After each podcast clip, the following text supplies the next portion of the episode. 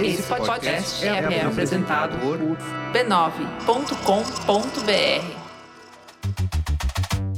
Olá, eu sou o Bruno Natal. Hoje é dia 19 de maio e no resumido número 113, implantes neurais, robôs em toda parte. Como os computadores moldam o corpo humano, Wikipedia feminina, as últimas fotos da Terra, Bolsoflix e muito mais. Vamos nessa, resumido. Resumido.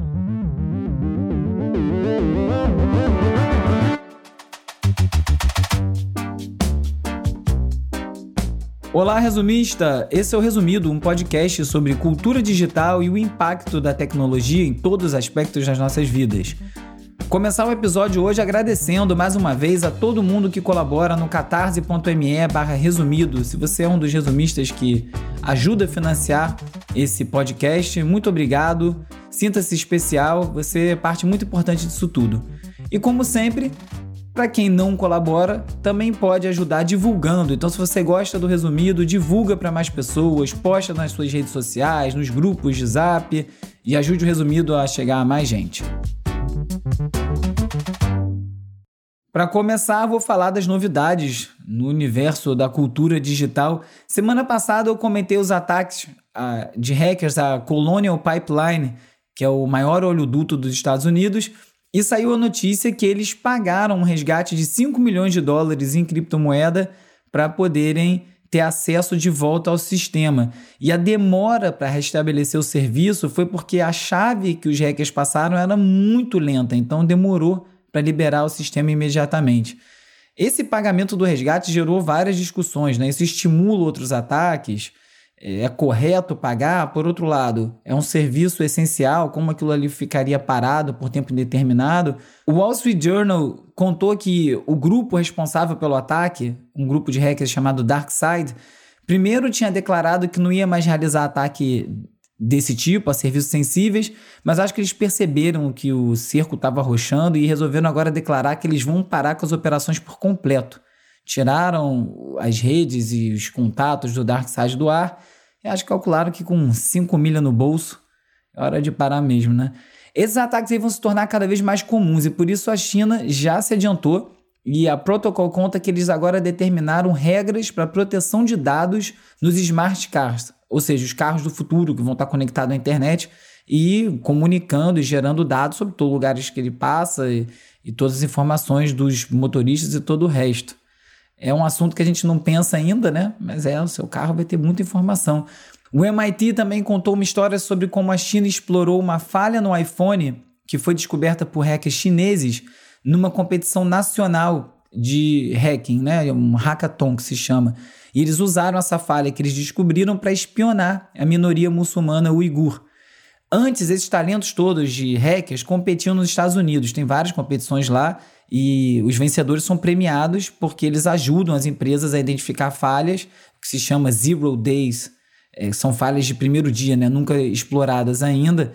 Só que desde 2017, os hackers chineses não podem mais participar desses eventos nos Estados Unidos, eles competem só nos eventos organizados pelo governo chinês, no caso principal, a Tianfu Cup. O pensamento é que esse tipo de informação, de conhecimento sobre essas falhas é muito valioso e que tem muito mais interesse para o governo chinês explorar essas falhas antes de serem consertadas do que um hacker independentemente chegar nos Estados Unidos e vender essa informação. E se um ataque hacker pode paralisar operações gigantescas como essa do oleoduto, imagina um hack no cérebro que pode liberar os movimentos até de quem não consegue mais realizar nenhuma ação sozinho.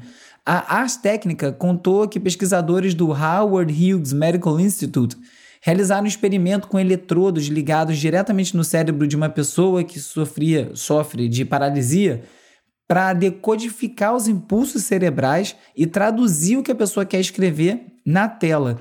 Então, nesse teste, um paciente digitou 90 palavras por minuto com 99% de precisão, só imaginando que ele estava escrevendo as letras com uma caneta no papel esse sistema conseguiu decodificar esse, esse impulso cerebral e traduzir na tela o que ele queria escrever. 90 palavras por minuto é muito alto. Para você conseguir um emprego de datilógrafo ou datilógrafa, Normalmente se exige um mínimo de 65 palavras por minuto. Ele escreveu 90, com 99% de precisão. Eu não sei digitar mais nada certo, inclusive. Tudo que eu digito sai com typo. Então, baita invenção. Em abril, a Neuralink, que é a empresa do Elon Musk dedicada a desenvolver interfaces cerebrais, belo nome também, né? Neuralink, parece de neurose. Ele, eles anunciaram que eles conseguiram realizar um teste com um macaco jogando Pong só com o cérebro, controlando com o cérebro, com o pensamento, o cursor na tela, que é aquele tipo ping-pong digital. E MIT Tech Review de novo contou a história de um homem que faz parte de um outro experimento de outra empresa que resolveu agora desafiar um macaco para uma partida de Pong controlada pela mente. E tem um canal no Twitch, já estão dizendo que isso vai ser transmitido com venda de ingresso. Vai ser um confronto bacana. E essas inteligências artificiais somadas aos implantes neurais vão transformar completamente o pensamento, literalmente. A Wired fez uma reportagem sobre como o Departamento de Defesa dos Estados Unidos está bem próximo de liberar inteligência artificial para controlar drone armado. Eles fizeram um teste em Seattle com uma frota de drones tão grande que seria impossível para um ser humano só controlar todos os drones. E exatamente por isso eles estavam testando esse enxame de drones sendo controlado por uma inteligência artificial. Tem uma norma no Departamento de Defesa dos Estados Unidos de 2012 que estabelece que toda arma autônoma tem que ser monitorada por um humano. Mas parece que vai ser questão de tempo até eles permitirem esse uso independente, ainda mais quando for para atacar um inimigo, né? Se tiver alguma consequência, entre aspas, não importa, ou pelo menos pensa-se assim quando se pensa no inimigo. Uma das grandes questões sobre essas armas autônomas é elas ficarem tão baratas que possam ser compradas por terroristas e isso não vai ser interesse de ninguém, dos Estados Unidos nem de ninguém. Por isso que um professor do MIT, o Max Tegmark, que é cofundador do Future of Life Institute, Instituto do Futuro da Vida, propõe que armas autônomas deveriam ser banidas, da mesma forma que arma biológica já é. E exatamente por conta disso tudo, né? A facilidade de se hackear sistemas, você deixar uma arma letal na mão de uma inteligência artificial que você não sabe de que maneira ela vai extrapolar aquelas decisões. E um estudo mostrou que as inteligências artificiais podem ser atacadas de umas maneiras relativamente bem simples. Por exemplo, você pode alimentar um sistema de reconhecimento de, de rosto com tanta imagem codificada que você vai aumentar a dificuldade da, cata da catalogação dessas imagens pelo sistema, vai fazer o trabalho de processamento do computador ficar mais difícil e você consegue drenar a energia desse, dessa central só oferecendo mais trabalho para ela. Você pode sujar os dados, como se diz, e você gera essa dificuldade que pode parar um sistema. Aí você imagina um ataque desse tipo, um ataque simples numa tropa de drones prontinha para atacar de maneira autônoma lendo e interpretando um ambiente que pode ter consequências completamente desastrosas. E quando a gente fala de inteligência artificial, é, implante neural e essas aplicações, que está falando de robôs que estão muito distantes, mas os robôs já estão em toda parte. Em todo lugar tem robô já. A gente interage com robô todo dia. Um ensaio fotográfico da revista The Atlantic mostrou, inclusive, onde é que eles estão hoje em dia, né? Tem robô sendo testado para esquiar, tem muito robô em montadora de carro. Tem robô sendo usado como câmera em campeonatos de cricket, desinfetando avião com raio ultravioleta, limpando rua, e tem lá em Marte. A sonda Curiosity está lá, tirando fotos, mandando dados aqui para a Terra. Tem até um protótipo da Domino's para entregar pizza. Aí morando aqui no Rio, eu fico preocupada com o que além da pizza pode aparecer na minha janela. Você tá doido? Para isso tudo funcionar, obviamente, tem a internet das coisas e todos esses aparelhos precisam estar conectados. E é por isso que acesso à internet e conectividade é já visto como um serviço essencial. Falei aqui há um episódio 2 sobre o acesso à internet como lei que está em Nova York. Os provedores são obrigados a dar um acesso de 15 dólares, um preço mínimo para famílias de baixa renda, que não está sendo cumprido. E a The Verge mostrou um mapa com o estado do acesso da a banda larga nos Estados Unidos e não é bonito, tá cheio de buraco. Isso lá, imagina aqui no Brasil. Lá foi aprovada uma verba para famílias de baixa renda receberem 50 dólares por mês para poder acessar a internet e 100 dólares uma única vez para subsidiar a compra de um laptop ou de um tablet. Já aqui no Brasil, você paga 800% de imposto para trazer um computador para poder gerar trabalho. Eu acho que eletrônicos, principalmente que não tem similar no Brasil, ou mesmo que tivesse, deveriam ser incentivados, deveria ter subsídio para você trazer computador para o Brasil e não o contrário. É urgente investir em tecnologia, é urgente investir em equipamentos e acesso à internet para o Brasil não ficar um passo atrás nessa revolução digital que já está em curso. No giro pelas notícias sobre as Big Tech, um assunto que não está sendo de pauta é a economia dos criadores, também chamada de economia da paixão. Já falei aqui também sobre isso. A economia dos criadores é quando os criadores começam a se conectar diretamente ao seu público e conseguir ser financiado por esse público. O que me incomoda nesse novo cenário é que parece que as plataformas estão querendo tirar a própria responsabilidade e transferir para o público a função de financiar a criação de conteúdo que essas plataformas vendem para anunciantes. A Axios relatou que todos os gigantes, numa análise que eles fizeram, viraram já empresas que são voltadas para os criadores. Do Facebook, as suas 500 encarnações no WhatsApp, no Instagram, ao Pinterest, do Substack até o Clubhouse, todas essas plataformas estão fazendo movimentos mais ou menos voltados para financiar esse mercado e para se financiar, porque eles ainda cobram taxa sobre essas vendas. A Creator Economy ou Passion Economy parece muito simples de rodar, mas é muito complicado. Quantas assinaturas uma pessoa da audiência consegue assinar e participar? A DistroKid, que é uma das maiores distribuidoras de música digital do mundo, revelou que eles publicam mais de um milhão de faixas no Spotify todo mês. Você imagina tentar se destacar no meio de um milhão de faixas por mês. A disputa por atenção é muito pesada e não vai dar para todo mundo se dar bem nesse mercado. O YouTube vai pagar 100 milhões de dólares para criadores que começarem a gerar conteúdo para o YouTube Shorts, que é a versão do TikTok do YouTube. E aí que todas as redes vão ficando iguais. Né? Agora no YouTube também vai ter um TikTok. Qual é a hora que a gente vai começar a abandonar alguma dessas redes porque tá tudo igual? O TikTok fez uma coisa bem parecida no ano passado. Eles ofereceram 200 milhões de dólares distribuídos, logicamente, não era só para uma pessoa, mas esse esse montante de dinheiro distribuído entre criadores que desempenhasse melhor. E o Snap também fez uma ação recentemente de um milhão por dia durante um período para o vídeo que fosse melhor, tivesse mais views naquela semana, naquele dia. Ou seja, dinheiro tem. A questão é que as plataformas querem investir dinheiro para gerar mais conteúdo gratuito, para eles venderem mais anúncios e ficarem mais dinheiro para eles. Eles não querem distribuir dinheiro como um modelo de negócio para os criadores. E eu acho que é o mais justo. Independente do tamanho, volume da criação, todo mundo tem que ser remunerado. Pode ser um centavo, pode ser um milhão de dólares, cada um pega sua parte. E também sempre buscando transformar a plataforma em algo lucrativo, o Twitter vai lançar um serviço chamado Twitter Blue.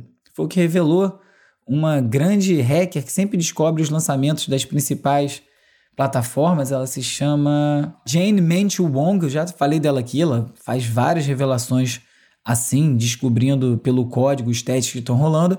E o Twitter Blue vai vender uma assinatura premium para quem tem a conta, para o Twitter por 2 dólares e 99 por mês e você vai ter direito a editar um tweet que está com um typo ou que você mudou de ideia e errou alguma coisa e também você vai poder salvar os seus tweets, seus próprios tweets categorizados em pastas para você poder encontrar de novo. Tudo função que deveria estar disponível desde sempre, eles vão cobrar para ter esse acesso. E a Apple, que não vende anúncio, tá de olho em como é que faz para espionar dentro do seu corpo. Eles fizeram uma parceria agora com uma fabricante de sensores chamada Rockley Photonics, e que eles estão querendo usar os sensores que eles desenvolvem para conseguir monitorar, por exemplo, glicose através do Apple Watch. Hoje em dia ele pega vários dados, como batimento cardíaco, oxigenação, não pega esse tipo de dado mais difíceis de coletar. Esses sensores da Rockley Photonics também são capazes de medir quantidade de álcool e monóxido de carbono no sangue e também ácido lático, que tem a ver com exercício, para monitorar os exercícios. E assim o Apple Watch vai se transformando no equipamento médico. Muito legal a quantidade de dados que isso pode coletar, como isso vai ser muito positivo para pessoas, inclusive, que têm que monitorar isso por questões de doença, questões de saúde. Mas, por outro lado, também dá uma assustada, né? A Apple vai olhar o que está acontecendo dentro do seu corpo IBM announced that it has created the world's smallest and most powerful microchip. Not now. Engenheiros da Universidade de Columbia anunciaram testes feitos com o menor chip do mundo. e é um chip injetável.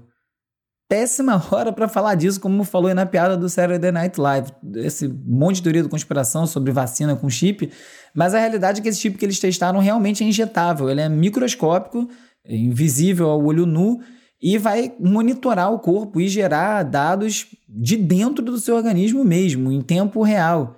Isso transmitindo para um relógio como o Apple Watch. Imagina onde a medicina vai parar com esse tipo de alerta em tempo real. Inclusive, fala-se que isso poderia prevenir uma nova pandemia, porque seria um aviso muito, muito, muito cedo e muito preciso de regiões inteiras. E a gente vai virando ciborgue, né? A gente já fica o dia inteiro com o telefone, não consegue andar sem isso. É um equipamento externo, mas que faz parte do nosso dia, da nossa vida. E vamos cada vez mais. São implantes neurais, chips internos, e vamos virando um robozinho. O Alexandre Matias, do Trabalho Sujo, há muito tempo atrás falou isso comigo. No futuro, o que vai ser legal vai ser assistir a Paraolimpíada, porque as Olimpíadas vão ter um limite humano. Daqui a pouco ninguém corre abaixo de determinada velocidade, ninguém salta mais alto do que é possível. E as Paralimpíadas, onde as pessoas têm muitas vezes equipamentos de apoio, os de corrida usam aquelas lâminas para correr, que atingem velocidades absurdas, pode acabar virando a próxima fronteira, onde que os ciborgues, onde que os humanos misturados com máquinas vão parar. E depois de ter dado aula no controle da pandemia, a primeira-ministra da Nova Zelândia agora está falando sério com as empresas de tecnologia. A Jacinda Ardern está pedindo o que ela chama de algoritmos éticos para evitar radicalização online. Esse assunto que eu tanto falo por aqui. Não custa lembrar que o ataque em que um terrorista matou 51 pessoas enquanto ele transmitia tudo numa live do Facebook foi em Christchurch, na Nova Zelândia. Para melhorar esses algoritmos éticos, um bom caminho é reforçar os times de ética. No evento Future of Everything do Wall Street Journal, outro nome muito bom, cheio de nome bom hoje nesse episódio, a líder da iniciativa de inteligência artificial responsável do Google, a Marin Croak, prometeu que vai dobrar o tamanho da equipe, de 200 para 400 pessoas. No ano passado, o Google teve no centro desse assunto depois que eles demitiram a Margaret Mitchell e depois a Timnit Gebru, justamente segundo elas, por relatórios e dados críticos à abordagem da, do Google à inteligência artificial. Tem uma investigação em curso interna do Google para averiguar, averiguar o que aconteceu, mas sem dúvida, investir em ética é sempre um bom caminho. We need 10 minutes. As you can see, they're all around me. The press, not people who are going in to get weapons out. But there was no arguing, not even about the timing. E no meio de mais um conflito entre judeus e palestinos, uma ação específica de Israel chamou a atenção. Eles bombardearam e destruíram completamente um prédio onde ficavam os escritórios da Al Jazeera e da Associated Press. Eles alegam que lá também algumas famílias moravam lá e que alguns dos apartamentos eram usados para esconder armamento do Hamas. Se isso for verdade, ainda assim é bem desproporcional e chama muito a atenção destruir os escritórios de duas instituições de imprensa respeitadas e que transmitiam e que divulgavam o que estava acontecendo do lado de lá, no território palestino. Tanto o Instagram quanto o Twitter estão sendo também acusados de deletar posts e suspender contas de palestinos que estavam relatando o que está acontecendo no bairro de Sheikh Jarrah. É uma grande disputa legal, saiu o resultado de uma ação legal que deu direito a judeus a retomarem terrenos e prédios e casas que já haviam sido de judeus no passado, quando na, da criação do Estado de Israel e antes. É uma confusão jurídica, é super confusa essa história, não é simples como nada por lá é. E tanto o Twitter quanto o Instagram culparam uma falha no sistema, um glitch, por esses posts estarem sumindo. Por coincidência, o Intercept fez uma reportagem baseada em documentos internos do Facebook que detalham as regras que são bem opacas sobre como os moderadores de conteúdo devem interpretar o uso de termos como zionistas para decidir se os posts devem ou não permanecer online. E aí, baseado nesses documentos, grupos ligados à liberdade de expressão e aos palestinos dizem que esse documento comprova que o Facebook impede dificulta críticas a Israel na plataforma. Comunicação é chave, comunicação é arma. Não é à toa que a CPI da, do Covid focou tanto no Fábio Weingarten para falar da participação dele e o papel dele na desinformação promovida pelo governo durante a pandemia. Não é um enfeite, ele não é o cara que libera anúncio do Facebook, esse setor de comunicação é central para o caos que foi instaurado por esse governo e que a gente agora tenta atravessar. Hora da cuca fresca, aquela notícia alta astral. A Wikipedia, focando na diversidade como parte das celebrações do mês da história feminina, está promovendo o Project Rewrite, projeto Reescrever, que o objetivo é minimizar a disparidade de gêneros nos artigos e nos verbetes da enciclopédia, que é colaborativa, que é o conteúdo gerado pelos usuários. O objetivo é adicionar, então, perspectivas femininas de grandes momentos históricos e também gerar mais verbetes mais completos sobre conquistas e realizações de mulheres e transgênero. Bacana, importante e fundamental. E na dica de detox digital sobre como lidar com as pressões dessa vida online, a Vice fez uma reportagem sobre como o computador pessoal quebrou o corpo humano.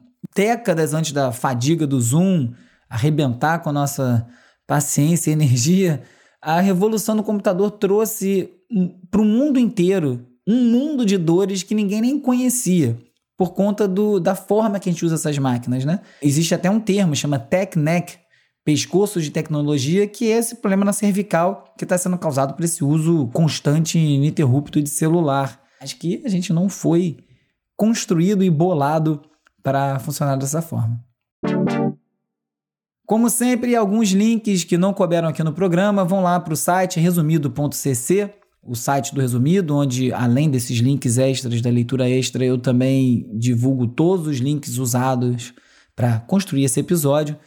Tem lá um link da kk.org com 99 conselhos não solicitados. Na Vox, uma matéria sobre como o, as compras online mudaram e a gente mal percebeu. O Decrypt tem uma matéria sobre o modelo Emily Ratajkowski, que vendeu um NFT dela pelo Casa de Leilões Christie's por 175 mil dólares. A Rata Jovski foi assunto aqui no resumido 79 e ela teve um problema muito grave com um fotógrafo para quem ela posou e ele ficou dono dessas fotos e fez livros e exposições sem autorização dela. E essa matéria aí ela ressurgindo e agora conseguindo até faturar com as fotos. O podcast The Daily trouxe uma conversa com um milionário de Dogecoin. Dogecoin é uma moeda, uma criptomoeda que foi impulsionada pelo hype do Elon Musk, e a entrevista é com um brasileiro que mora em Los Angeles que ganhou mais de 3 milhões de dólares só nessa operação. A newsletter Not Boring também tem um texto sobre o grande jogo online, The Great Online Game, como vencer na internet. E explica como todas as nossas relações de trabalho sociais viraram um grande jogo na internet e como as criptomoedas têm um papel financeiro nessas novas relações. Falando em criptomoeda, o Bitcoin essa semana teve uma queda de 25% e muito disso teve relacionado a um tweet do Elon Musk. O Michael Burry, que é o cara que previu a quebradeira do mercado imobiliário nos Estados Unidos em 2008, que foi retratado no filme A Grande Aposta, tá aí com uma aposta de 530 milhões de dólares contra a Tesla. Então, se tudo der errado para a Tesla, o tal do Michael Burry leva uma grana. Será que ele está certo? Quem quiser falar comigo já sabe onde me encontra, arroba urbiurbe no Twitter, youtube.com barra resumido no YouTube e arroba resumido.podcast no Instagram e no TikTok. Redes sociais do Resumido que são feitas brilhantemente pela Beatriz Costa, Felipe Araújo, Lucas Vasconcelos e Peri Selmelman. Ou então você pode mandar um oi pelo WhatsApp, pelo Telegram, para 21 97 969 5848. Você faz parte da lista de transmissão, onde eu aviso os episódios novos, envio conteúdo extra, link para resumido tracks e a gente troca uma ideia. Hora de relaxar com as dicas de ver, ler e ouvir.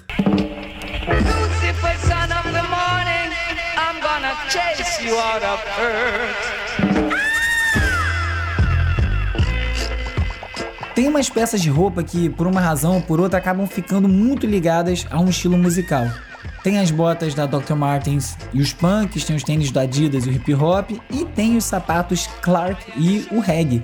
Esses sapatos são fabricados na Inglaterra desde o século passado e é bem mais associado à criança em idade escolar, só que esses calçados aí são uma paixão nacional na Jamaica desde os anos 70. E aí no livro Clarks in Jamaica, de 2012, e que acabou de ganhar uma nova edição, o escritor britânico All Fingers explica melhor essa conexão toda que fazem com que 9 entre 10 artistas de reggae, do roots ao dancehall, estão sempre de Clarks ou mencionem a marca nas suas músicas. O site do lançamento do livro O Precipício, do Toby Ord, traz uma seleção com as melhores fotos da Terra feitas do espaço. Além dos depoimentos dos astronautas falando um pouco sobre a foto, sobre aquele momento. São textos super curtos, também não são tantas fotos assim, mas são muito lindas. Muito legal de ler esse momento, o que deve ser você estar tá no espaço, vendo a Terra lá embaixo. E o mais curioso é que elas são as últimas fotos reais da Terra. Depois da última missão para a Lua, não teve mais nenhuma outra missão espacial que tenha ido tão longe que possibilitasse alguém tirar uma foto da Terra inteira. Então, as fotos que a gente tem hoje em dia são retalhadas, são montagens com várias fotos menores feitas por satélites e digitais, e mesmo as sondas que foram mais longe pelo espaço, quando olharam para trás para tirar foto, não estavam com câmeras profissionais, como as câmeras que a gente usa para tirar fotos com a, com a qualidade dessas fotos, que era uma Hasselblad, que é uma câmera super precisa, de alta definição, de grande formato, e são as últimas fotos da Terra, dos anos 70. I don't like to make any distinction between my art and my life. The noise of life lives in his paintings. O Kenny Sharp foi companheiro do Andy Warhol, do Basquiat, ali naquele cenário efervescente, caótico da Nova York dos anos 80. Só que diferente dos outros dois que brilharam a beça, morreram muito cedo, o Sharf sobreviveu a essas 500 mudanças na cidade, no mundo, e o documentário When the Worlds Collide, que vai ser lançado em junho, mostra um pouco da vida dele, que segue aí ativo aos 62 anos, e recentemente ele até emprestou o traço dele aí uma mistura de surrealismo com ficção científica para Dior, numa coleção de outono de 2021. O trailer está no YouTube, dá uma conferida. E aí você tem isso item por item. Você tem aqui, ó, vídeos sobre pandemia. Aí tá aqui, ó, todos esses vídeos, todas as histórias. Ah, não comprou a vacina da Pfizer, não sou coveiro.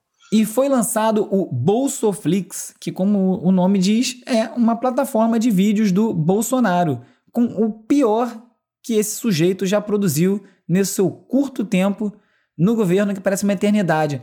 São vários conteúdos separados por categoria, por assunto, para você baixar e já mandar direto pro seu WhatsApp para poder encaminhar para mais gente e ver se mais pessoas se iluminam para tirar esse sujeito de lá. Fala rapaziada, tô aqui para avisar para vocês que sexta-feira, a partir de duas horas, ao vivo na Twitch, vou começar a gravação do Assim Toco Meus Tambores Volume 2. Poucos artistas se adaptaram a esse formato remoto melhor do que o D2. Ele é um dos poucos que foram além de ficar mantendo uma forma de se conectar aos fãs e realmente criou o formato inédito. Ele criou um disco no Twitch em tempo real, com participação do, dos ouvintes e de outros músicos, e ele segue dando aula de criatividade é, depois de abrir para o público esse processo todo do disco, que se chama Assim Tocam os Meus Tambores, foi lançado em setembro passado, ele agora está fazendo o Assim Tocam Meus Tambores 2. E o mesmo esquema, registro de gravação, conversa com convidados, DJ set. E isso vai ficar durando durante. De... Isso vai ficar rolando durante 10 dias, começou na semana passada, praticamente sem parar. E ainda dá para acompanhar bastante no canal do D2 lá no Twitch.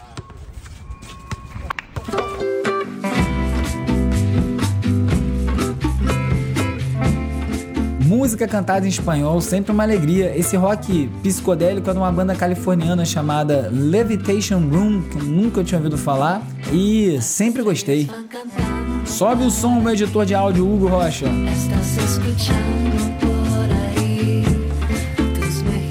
Essa música vai estar tá na Resumido Tracks da semana, que é a playlist com sete músicas que eu atualizo semanalmente, e você encontra ela no resumido.cc ou me manda um WhatsApp ou Telegram que você recebe o link também. Nesse episódio, você ficou sabendo que implantes neurais estão permitindo pessoas paralisadas a realizar tarefas com a mente, que o Pentágono está quase autorizando inteligências artificiais comandarem armas e como o nosso convívio com computadores transformam o nosso corpo.